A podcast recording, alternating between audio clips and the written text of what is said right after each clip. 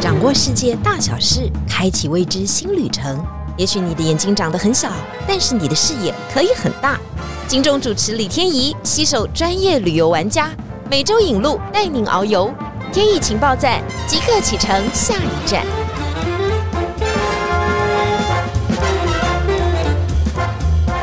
情报站，你说赞不赞？欢迎大家今天来到节目现场。我们录音的时间呢，刚好是十一月底，就是比较冷的时候。哎，不过大家都说在台湾哪有什么很冷的时候哈？十一月还在穿短袖，十二月也没几波寒流哈。但是我们接下来要介绍这个冰天雪地的地方，它真的很冷。我们只是觉得它可能就是一个转机点吧，什么时候它就变成了一个可以旅游的地点呢？而且还有这个旅行业者要大书特书它，认为到这里哦，真的是好玩的不得了。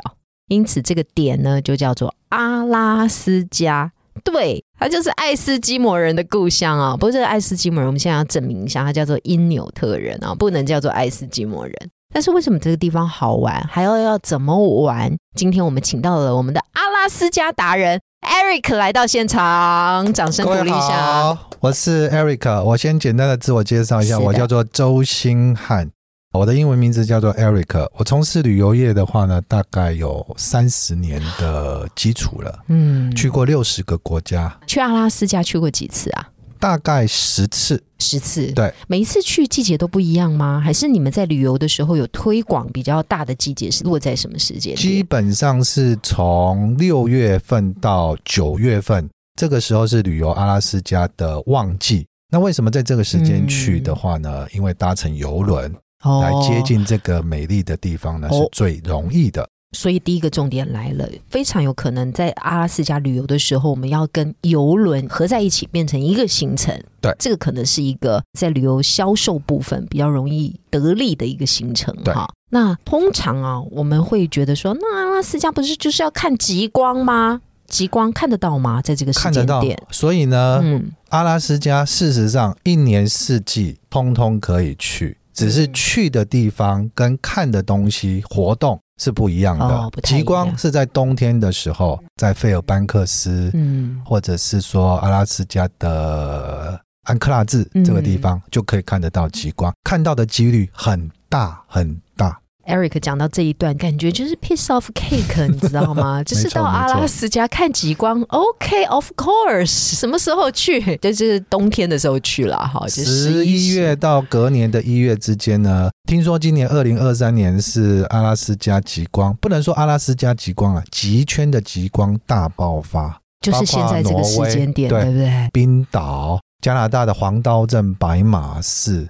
都是非常非常容易的，所以去阿拉斯加本来就要看极光，只要你季节选的对，就是很容易看到。没错。但是我们今天比较不讨论极光这一块哈，因为游轮游轮这一块哈，因为我们去阿拉斯加，很多人认为去阿拉斯加旅游最好的方式就是坐游轮，这是一种讲法。另外一种讲法就是，如果你要坐游轮，国外游轮的入门款，很多人都会选择阿拉斯加，首选就去阿拉斯加。好好，你先跟我们讲，这这个游轮到底要去哪些城市，然后要怎么游？去阿拉斯加的游轮有两个地方可以上船，一个就是温哥华，另外一个就是西雅图。它走的路线呢分为五天跟七天。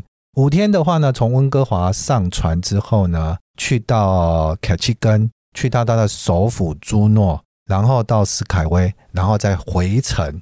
就直接回到了西雅图，这样子来回是五天的行程。五天的行程，中间有两天呢是全日航行，另外一个行程呢就是七天。嗯，从温哥华开始去到了凯契根，嗯，去看伐木工人秀，去看他的小西街，嗯，好，去品尝一下阿拉斯加帝王蟹。嗯，之后下一站的话呢，到了朱诺，嗯，它的首府。在这个地方呢，可以看到呢最容易接近的棉田豪冰河，还可以去出海去欣赏赏金，那看到的几率真的是蛮大的。第三个城市的话呢，我们就会来到了这个 Skyway 这个地方呢，就是鲑鱼回流，哦非常非常多的一个地方。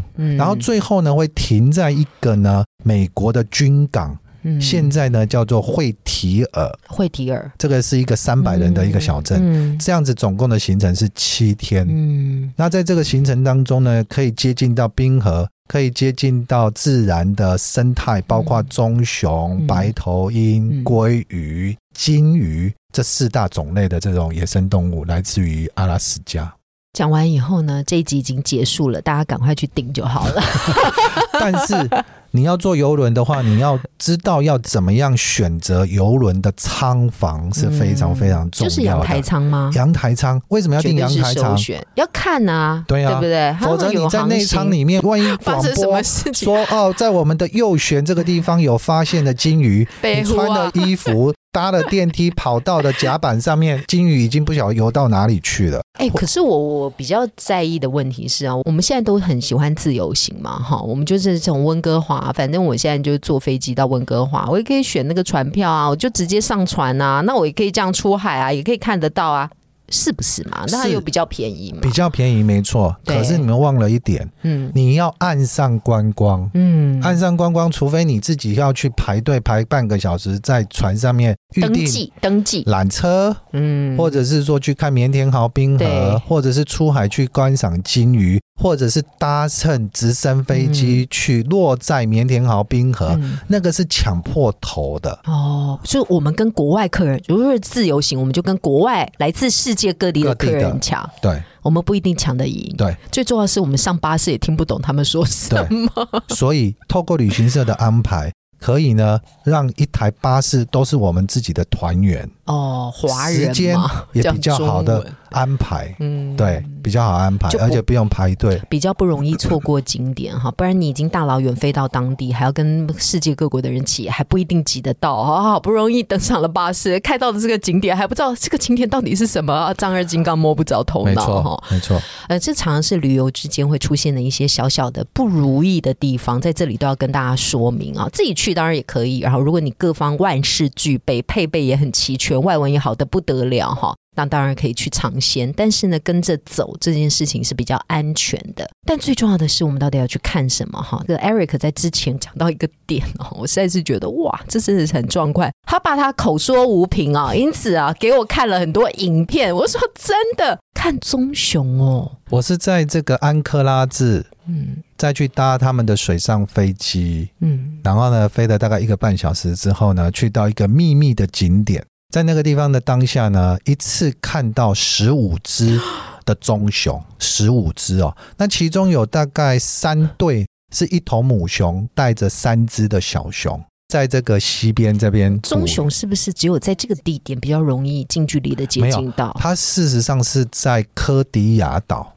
那所以棕熊呢，又叫做科迪亚熊，又叫做阿拉斯加棕熊。嗯，它站起来可以三公尺的高度，三公尺高，就是非常大的，非常非常大。嗯，那棕熊跟这个北极熊，它们其实体型是不相上下的，是兄弟吗？不算是，算兄弟啦，只是毛色不一样。哦，好远的兄弟。阿拉斯加都可以同时看到这两种两种熊，一个在诺姆，一个是在阿拉斯加，一种白的，一种棕的。对，OK，好，我们先讲棕熊，棕熊。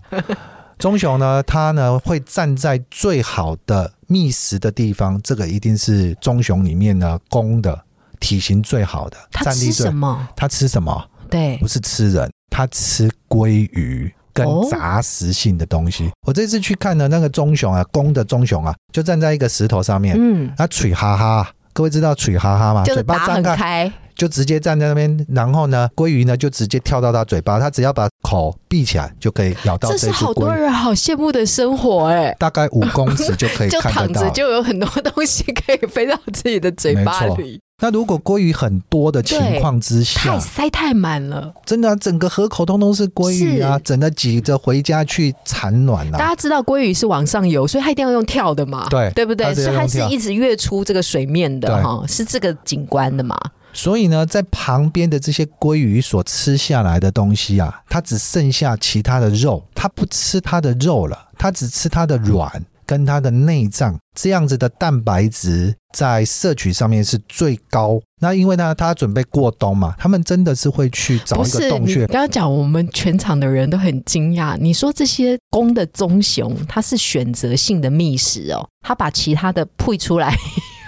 他留下的它的肉通通不吃，因为太容易取得到这些食物了。那如果是跟我们在日本料理店很像哦，我们只吃鲑鱼什么软啊，跟什么？你说还有一个肝肝脏跟鱼肝嘛？对，鱼肝。哇，他真的吃的比人好哎。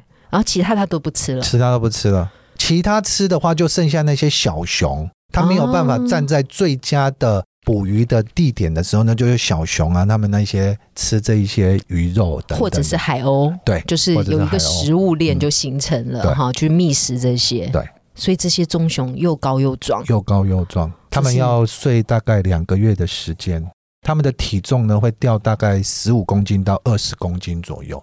二十公斤甚至更多。你说冬眠之后，对，所以他一定要在这个六到九月的时候，好好的储备自己的身体。没错，嗯，大概就是在九月这个时间点嘛，是最好看的时间。是的，没错。好，这个就是棕熊觅食哈，这个是绝对在行程当中是很重要的一个卖点吧？没错。好，我们听完棕熊觅食以后，我们人也要觅食。人要吃什么？对，帝王蟹，还有鳕鱼。好。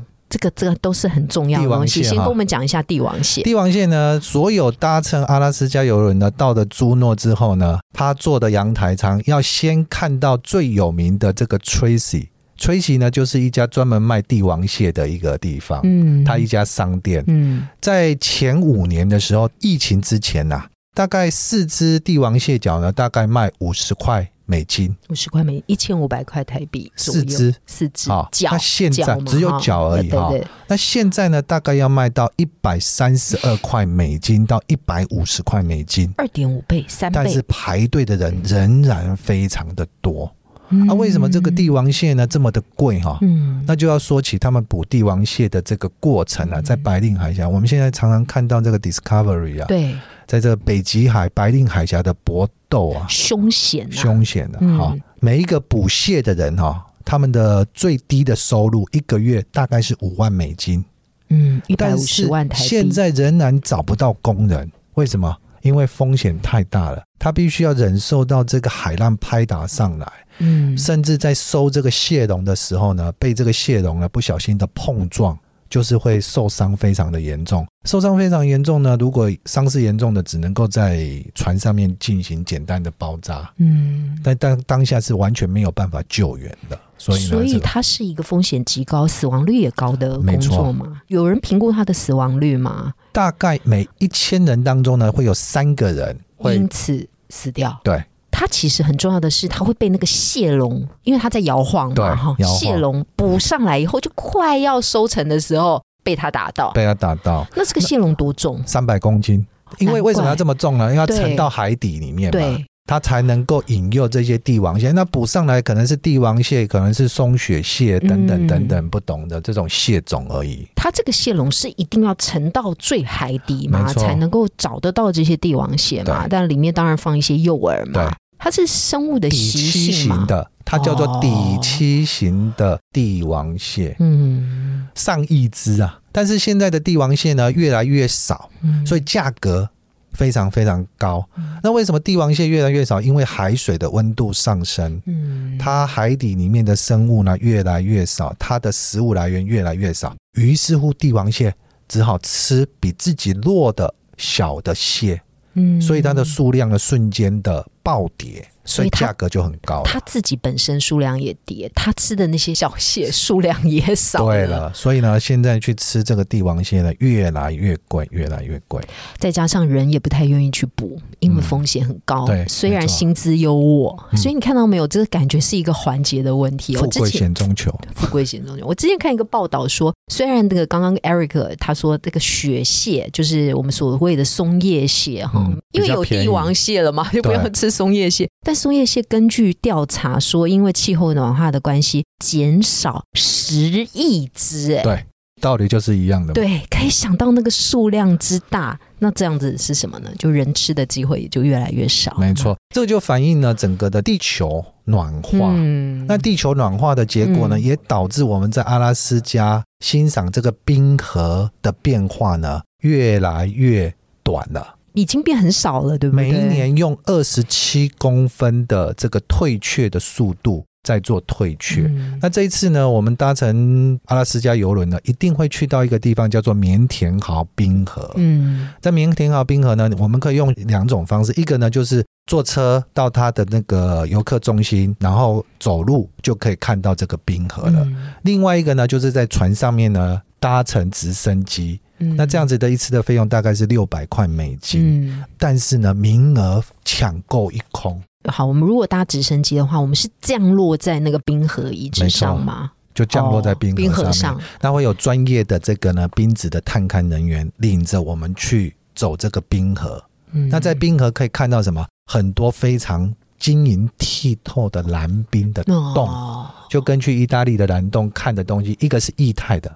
嗯，一个是固体的，嗯，好，所以呢，我们要保护我们这个地球。去到阿拉斯加，美国人一生一定要去到阿拉斯加，嗯，因为这个是他们的美国人最后的一片净土。嗯，在这个地方呢，可以欣赏到冰河，可以欣赏到生态，嗯，然后可以欣赏到原始的森林。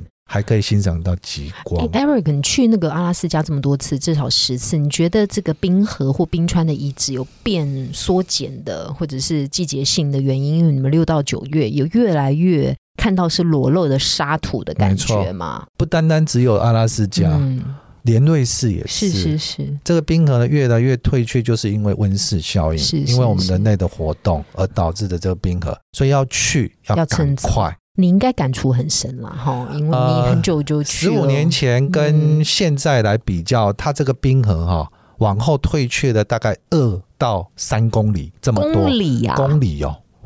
那尤其是夏天的时候，它退却的这个呢速度呢更快。懂。对。所以要到更里面的点才能够看得到看得到冰河，对啊，这个是没有办法马上扭转的一个现象啊。虽然我们现在有很多的工具，或有很多的政策想要把这扭转，但是它毕竟赶不上时间的速度哈。也因此呢，阿拉斯加游轮现在有一个非常重要的政策哈，去靠近学院冰河湾的时候，每一天只允许两艘的游轮。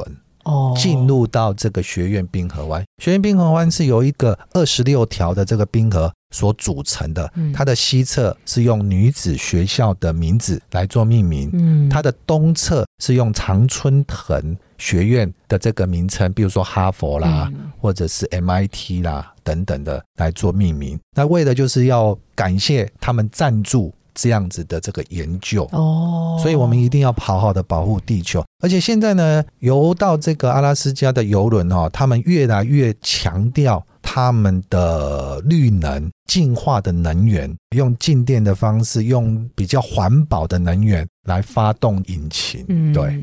已经不会是像以前烧油或烧煤的方式哈，现在可能用电的方式。当然，它的这个帮补能力要更强了，没错。但是可能会有一些比较崭新的方式来接近这些自然的生态哈。这是阿拉斯加游的时候可以给我们另外一个体会。但是你说要吃两种东西，比目鱼不免俗的还是要扯到吃哦，因为大家怕那个很冷的时候需要很多的补充哦。比目鱼是鳕鱼吗？就是鳕鱼的一种。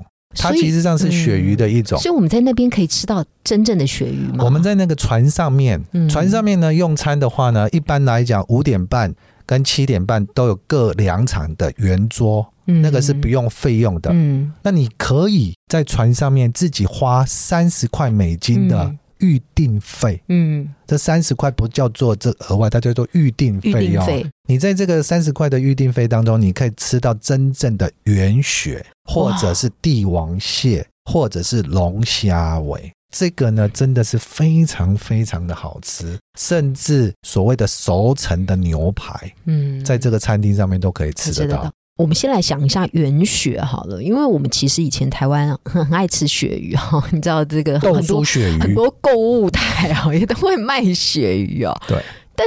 那就不是鳕鱼啊！后来就是品种越来越多，以后有些新闻我记得也做过，那就叫做鱿鱼啊。对，因为它的油太多了，不能够被我们肠胃所吸收。那如何分辨鱿鱼对跟鳕鱼呢？对，这个要问我。对，鱿鱼啊，它的这个呢表皮呢，它有纹路。有鳞，它的鳞是很大，就跟蛇的皮这样子。有你说鱿鱼，鱿鱼，OK。那如果是鳕鱼，包含比目鱼，比目鱼其实也是鳕鱼的一种。嗯，现在市面上大部分卖的那个厚厚嗯，菱形的那个都是阿拉斯加比目鱼。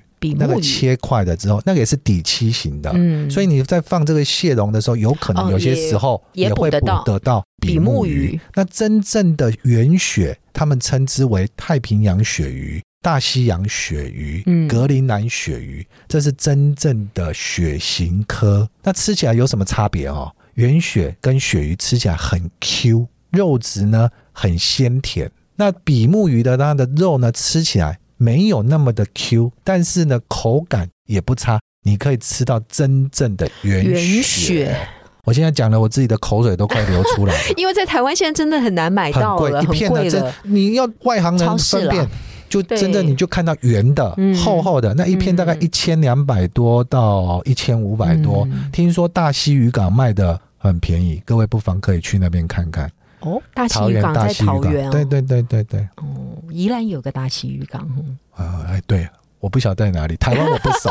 我们来 Google 一下，到底是宜兰的大溪港，说真的，台湾真的不熟。哎，那个就是正统的原血哦，真的哇，这个这个呢是一个学问。但是在阿拉斯加你吃到的，他告诉你是原血，它绝对就是原血了，因为这个就是一个品牌的问题了，他不可能拿其他的事情来诓骗你哈。但是这个是吃的部分啊，我们刚刚讲到帝王蟹，讲到了原血，但是在玩的部分，因为他刚跟我讲的这个城市，我觉得实在是太神奇了。哈，因为这个小镇只有三百个人，然后呢，这三百个人呢都住在同一栋大楼里面，但是它是一个点，这是一个叫做惠惠提尔惠提尔小镇，惠提尔小镇，而且它还有一点点的历史历史故事啊。这个其实这个惠提尔小镇呢，是美军当时候呢，为了要避免日军突然间的攻击美国的本土，所寻找的一个在阿拉斯加非常隐蔽。而且冬天不会结冻的良港，所以呢，当时候的九十三师的这个霍利将军呢，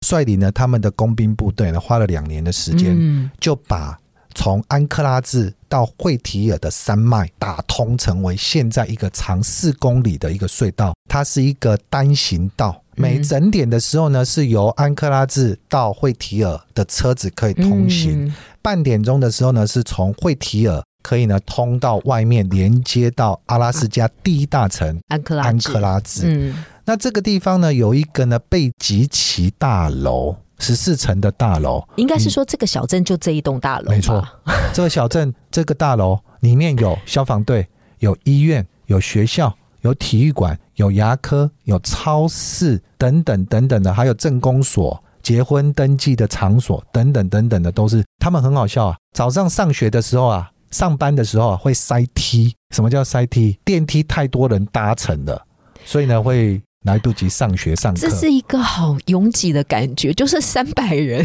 这个小镇居民都要挤在同一栋大楼里面。没错，因为呢，冬天的时候太冷了。嗯，那这一栋大楼之所以能够存活下来，就是因为美军的构工非常非常的坚固。听说在一九六四年的时候，三月二十八日啊，发生瑞士规模八点五级的地震，所有的东西通通被震坏了，只剩下了这一栋贝吉奇大楼，因为是美军盖的，军事用的。残留下来，所有的证明都搬到这个地方去住了，所以其他都毁坏了。对，真正美军想要诱敌的这个政策没有成功，反而是被地震毁坏了 这个地方。没错，但是这栋大楼现在还是留存着，三百个人还是住在里面。对，这个是我们在行游轮行程当中的最后一站，终点站会到这个惠提尔这个城市，因为它是一个深水良港，不会结冰。上岸以后呢，我们就看。只会眼睛看，因为我们不要打扰人家小镇的生活。对，我们就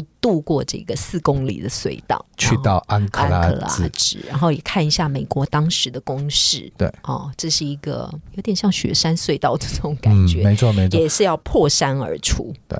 那安克拉兹这个地方呢，也是前往阿拉斯加其他的地方的一个出发点。比如说丹纳利国家公园，到那个地方可以看到美国的第一高峰六千九百公尺的丹纳利山。或者是说从这个地方去到费尔班都可以坐火车去。那当时候美国呢？为什么阿拉斯加原本并不是美国的？它好像是第五十周，五十一周应该是夏威夷第四十九周，一九五九年的一月三日正式成为美国第四十九州。嗯，第五十周是夏威夷州。夏威夷，嗯，那他是花了七百二十万美金从俄罗斯、俄国手里买过来的。那现在的美国跟俄罗斯其实是敌对的嘛？那为什么会卖给了美国呢？因为一八五三年的时候呢，发生了这个俄罗斯当时候的苏联跟英国的克里米亚战争，那英国变成了俄罗斯的敌人嘛。那当时的加拿大是隶属于英国的，那敌人的敌人就是我们自己的朋友，对不对？对。所以他宁愿卖给了美国，所以当时候美国的国务卿西华德就跟俄罗斯的人谈判。原本是要五百万美金，谈来谈去七百二十万美金成交。请问那时候他知道有石油吗？当然不知道啊，因为这个价格有点过低。这个不但是白菜价，当然还是烂白菜价。而且大家知道它的面积，我们先以土地面积来讲，它是台湾的一百七十一万平方公里。一百七十一万，台湾是三点六万，所以你除以四好了。对，四十倍，哎，对，对不对？四五一平方公里多少钱？您知道吗？四点七四美金一平方公里等于四点七四美金呐，但是现在的产值，石油的产值每年可以达到五百亿，一天两百万桶的原油。从费尔班克斯直接用油管，这个油管呢长一千两百八十六公里啊。直径呢一点二公尺，直径啊送到了安克拉治这个地方来，然后转换出去，变成了我们现在所用的九五啦、九八的原油。所以当时候全世界第二单单的土地买卖就是这个。